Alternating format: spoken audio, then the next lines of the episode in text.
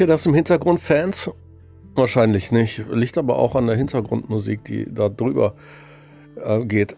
Ähm, ist die Waschanlage von äh, unserem Nachbarn, der Waschanlage, äh, Tankstelle. Äh, gestern war das auch, heute ist Montag, der sendefreie Montag. Ach, herrlich. Äh, gestern war folglich Sonntag und bei meiner Pizza-Auslieferung nach Niedergrenzebach bin ich an der Shell-Tankstelle. Die tolle Shell-Firma, ich sag nur Afrika. Naja, äh, vorbeigefahren und da standen ungefähr 25 Autos in einer Schlange. Und ich dachte, was ist das denn? Am Sonntag gibt es da irgendwie, tritt da jemand auf? Nein, ähm, das war die Waschanlage.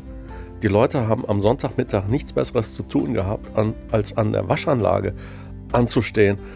Und heute, Montag, sendefreier Montag, für uns zumindest, aber viele andere Leute haben wohl auch frei, nonstop, ununterbrochen.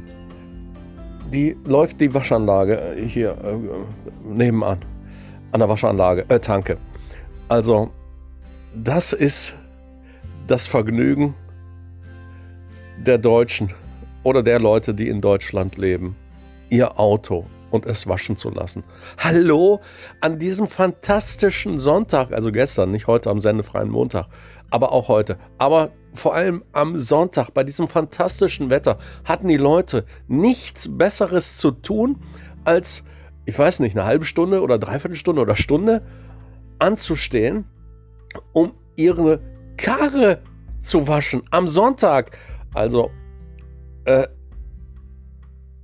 kein Kommentar. Noch nicht mal mehr ein letztes Wort.